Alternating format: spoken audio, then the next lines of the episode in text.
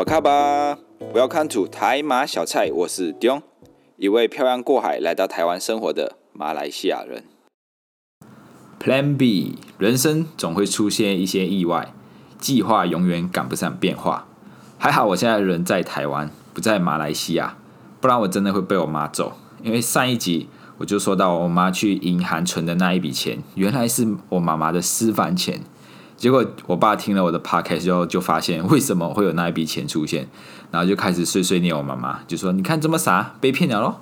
好，那想不到我就是这样子不小心间接的出卖了我妈咪，那也害她的私房钱被发现的。那说到私房钱，其实我相信每个人都会有私房钱。像我小时候，小时候我们的私房钱是什么？就是新年的红包。在马来西亚的新年跟在台湾的新年其实是差不多一样的，那只有一点点不一样。比如说这个拿红包这件事情，在马来西亚就是小孩子可以领可以拿红包，那一直到你长大结婚之后，诶，就要换你去派红包了。所以在马来西亚领红包跟派红包的区别就是在你有没有结婚。那在台湾呢，就是不一样，比较不一样，就是在台湾你开始工作之后有收入之后，你就可以派红包了。所以这一点是跟马来西亚比较不一样的地方。小时候嘞，最开心的事情就是新年的时候有红包可以拿。但是妈妈都会说：“来，我帮你们把钱存起来。”我相信这个一定是很多小孩子都听过的话。哇，我怎么可能会就是把到手的钱就这样白白的送出去？所以每次我都会偷偷的拿一点出来。啊，我每天都会偷偷的拿一点钱出来。那这个就是我的私房钱。那这些钱我拿来干嘛？那我就会拿去储值玩游戏，一个叫《风之谷》的游戏。那再买一下，《风之谷》是英文版的，叫《Maple Story》。那时候就那个是我小时候玩的第一个线上游戏，那时候就玩的很疯，就是很沉迷啦，所以就会把我的私房钱都拿去储值，买 买一些装备之类的。所以我相信各位听众们，你们一定也是有自己偷偷藏起来的私房钱。那欢迎留言告诉我，你们都把钱藏在哪里，互相交流一下。说到私房钱，通常我们的第一第一印象应该是男人才会藏私房钱。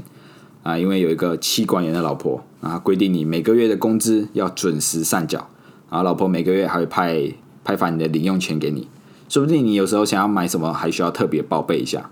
比如说你可能想要买一双新的球鞋，你就要还要找一些借口，就是哎，报告老婆，最近雨天路滑啊，打球容易跌倒，所以我觉得需要买一双新的球鞋。那请求就是审核通过啊，说不定有时候你还需要谄媚一下。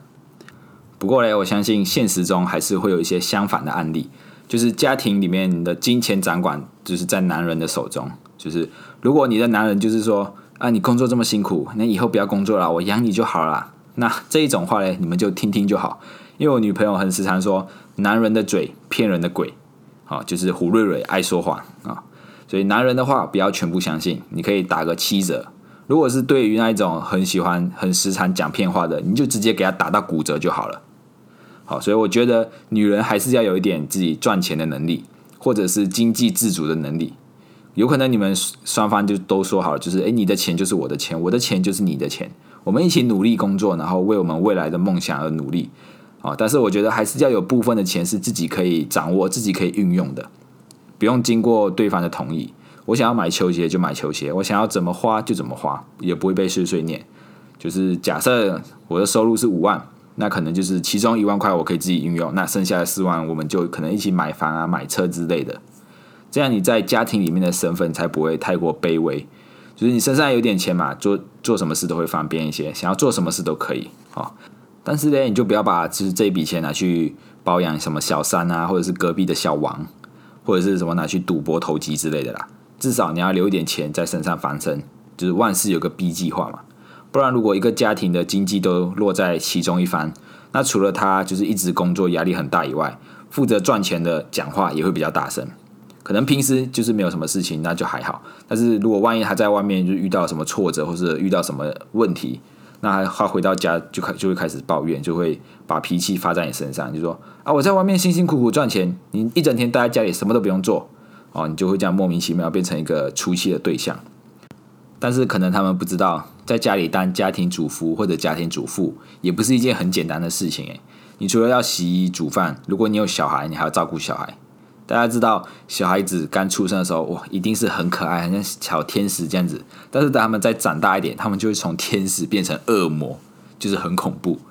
对，所以除了这种你要洗衣，如果煮饭的话，有可能你还要餐餐都要煮的不一样。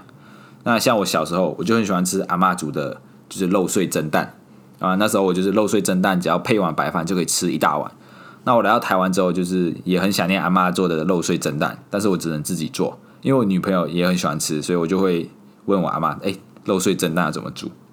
然后阿妈就会开始教你，她就说：“哦，你这个肉碎哦，你要放盐巴啊，要放酱油，放蚝油。”然后再加蛋打一打，然后加一点水，然后拿去蒸。然后我问阿妈，就是盐要放多少，酱油要放多少？他就说呢，你就大概这样，他就抓一把，然后这这样子放一把，然后酱油就是倒一点点，然后麻油也是一点点这样子。那对于一个就是刚学煮饭的新手来说，当然就是很想要知道哦，盐到底要放多少克啊？酱油要放多少汤匙这样子。但是阿妈煮阿妈他们煮东西就是靠感觉，然后煮一煮就很好吃。那我们煮出来的味道就不一样。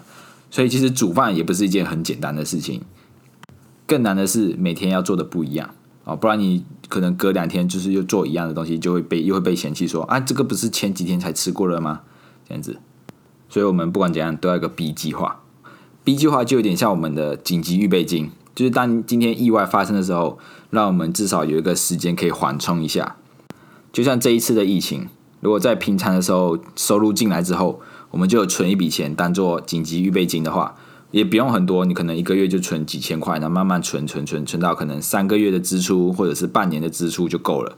因为如果存太多的话，你势必一定会就是压缩到你其他的预算，就是会影响你的生活品质。你你不可能就为了存这笔紧急预备金，然后搞得每天三餐都吃面包，就是这么辛苦，那一定你会存的很痛苦了。所以如果我们有做好这个 Plan B，就是有存这个紧急预备金的话。那在这一次的疫情冲击下，是不是就可以不用那么慌张？就是可以不用担心，哎，下个月没有收入怎么办？至少有几个月的时间，让我们可以缓冲一下。说到疫情，那就来跟大家报告一下最近疫情的状况啊。说到马来西亚，当然又要很生气。马来西亚在七月二十号，就是当天的就有一万两千三百六十六例，结果这时候副首相竟然还宣布，就是雪兰莪州可以结束行动管制令。啊，那大家知道，在这一万两千三百六十六例当中，有五千五百二十四例，就是差不多快一半，就是来自雪兰莪州。那既然他们这么严重的情况下，还要解除这个行动管制令，真的就是傻眼啊！对，在这个疫情这么严峻的情况下，我们的首相丁丁首相他也没有在闲着啊，他星期二的时候就跟三百位民众一起过哈兹节。哈兹节是伊斯兰教的一个很重要的节日。那他就趁这个过程，这这整个过程都是有在严格的 SOP 标准下进行的，所以不会有问题啊。那我们就拭目以待啦，真的就是再一次傻眼啊！难怪马来西亚的人民会那么无奈啊！就是还有看到人就是说我是不是被被恶作剧了？是不是只有我一个人收到隔离通知书？怎么我越越关疫情就越严重？那台湾呢？台湾已经就是微解封一个星期了，那确诊人数就是确实有慢慢在下降，甚至还有一天就是来到个位数，但是还是要看最近这一两周的状况怎么样，因为毕竟呢那个病毒的潜伏期还是蛮长的。那路上的人群也会也感觉慢慢变多了，甚至一些旅游的景点也开始有游客出现。那订房的网站已经有些民宿都已经就是被订爆了。那虽然还是不能内用，但是至少大家还是可以出来就是走一走这样子。其实，其实一开始台湾就在宣布这个微解封的时候，其实是蛮多人反对的，可能是担心会像韩国一样，就是一解封松懈之后，结果又爆发了。所以，当台湾宣布要微解封的时候，然后开放部分的营业场所的时候，很多人就开始反弹。大家觉得，呃，三级降下来就是二级嘛？那什么是微解封？就是定义比较模糊啦。那我个人也是认为，台湾人应该不会在解封之后就马上整个松懈。就是整个出来玩啊，或者是甚至不戴口罩之类的，因为台湾还是比较保守一点，就是还是会他们还是会自主管理啊，不像是国外可能澳洲他们就是打完疫苗然后就出来也不戴口罩，然后还可以就出来一起看球赛之类的。而且台湾还有所谓的正义联盟，就是有可能今天你在路上走着走着，你就觉得口渴，你就想要脱个口罩喝一口水，然后你就被别人拍照，然后上传网路，然后就是大家就说你是防疫破口。你就这样一夜之间变成了网红，所以大家还是会怕怕的啦，就不会马上就是解封之后就完全松懈就出来玩。现在大家一定就是在期盼这七月二十六号以后究竟能不能解封。我相信大家也一定都列好了，哎，解封之后要做什么什么什么代办事项我自己也有列好了，解封之后最想做什么事情，就是打球，还有吃烤肉啊，因为真的很久，已经已经很久一段时间没有跟朋友一起打球了，那也没有很久没有去吃烤肉，那每次经过就是以前喜欢吃的烤肉店，都觉得哦，好想要再吃烤肉哦，开始就会怀念一些以前的生活，以前就是想要打球就可以出来打球，那以前想要揪朋友去一起吃烤肉就可以揪朋友去吃烤肉，现在都只能内用啊，或者是只能在家里自己运动，就觉得很无聊。不过，如果最后七月二十六号并没不能像预期这样子解封，其实也没有差，因为凡事都要有 Plan B，没有办法出去玩，那我们就自己开车旅游就好啊，就是开着车，然后去你想要去的景点，然后坐坐在车里面看一看，回来这样子也也也也蛮开心的。面对任何事情，就是都要有 Plan B B 计划啊，唯一不变的就是改变啊，这有点什么像什么鸡汤，对不对？变动和意外其实就是人生的一个常态。大家可能都会觉得哦，没有啦，没有啦，意外不会发生在我身上啦啊！我是天选之子啊，天之娇女啊，天之娇女这一部戏最近比较少在看的，都有快要有点跟不上剧情了啊！但是学台语的脚步不能停啊！那天就是看到细说台湾的时候，还是学了一句啊，蓝呆跨名就摘啊！女朋友，我女朋友都说我在学一些奇奇怪怪的话。那有些人就会说啊，有 B 计划不就是就是留条退路给自己吗？那你不就不能全心全力的去完成那件事情吗？我们应该要有破釜沉舟的心态啊，就是不能留后路给自己啊啊！不成功变成人啊，对不对？那其实 B 计划不是告诉我们，就是当我们遇到什么困难，我们就要放弃换一条路走，而是我们要想办法去想方设法去解决它。我们要坚持走在我们梦想的道路上。就好像今天你想吃臭豆腐，结果你走走到那里才发现，哦，今天店休没有开啊！你不会因为臭豆腐没开就不吃东西吧？对不对？啊，你可能觉得哦，好了，没有臭豆腐，隔壁的葱抓饼也不错了啊。那如果我们只有 A 计划的话，那当今天问题出现的时候，或者是挫折出现的时候，你就会觉得哦，我的世界完蛋了，没有了臭豆腐啊！我是我我今天晚餐就不吃了啊，对不对？就好比如我上两集说到的。那我们跟学校的产学合作计划，因为疫情被取消了，我们也花了很多的努力在这里。那如果今天我的重心都在这个产学合作上面，那会不会因为这一次的危机，那就让我对这个工作失去了热忱？我觉得啊，我努力这么久，结果就是就被取消了，我就很很难过这样子。但因为我有分配好就是工作的重心，所以不至于就是一击一击重拳就把我 KO 了，对不对？在感情上其实也一样。如果你的生活重心都在你的另外一半身上，你做什么事情都因为他啊，你的时间都是留给他，仿佛他就是你的全世界啊，而而而这样子忽略了你身边你的朋友，关心你的朋友，还有或者是最爱你的家人。那当着你今天你的这个另外一半离开你的时候，你就会发现哦，我好像活不下去了，我好像失去了全世界，就是完全失去了行为能力，我做什么事情都提不起劲来，这样就是一个比较不健康的关系啦。所以我们在生活中也要找到一些自己的兴趣，或者是自己喜欢的、喜欢做的事情啊，这样你的世界才会平衡一点点。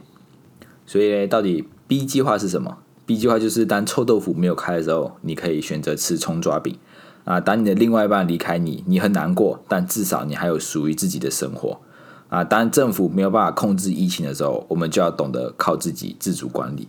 我们的生活不是只有一条路可以走。学会接受改变，提早为自己做好准备。那当问题出现的时候，我们就可以有选择的权利。好了，那希望今天的内容对你们都有帮助。如果你也喜欢台马小菜，欢迎到各个收听平台按下订阅，并推荐给你身边的朋友。也欢迎到留言处留言你为什么会喜欢我们。我们下次见，拜。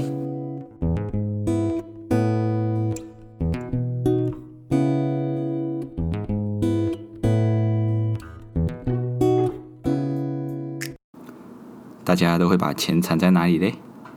我小时候会把钱藏在书本里，但是现在没有红包可以拿了，呵呵呵好可怜。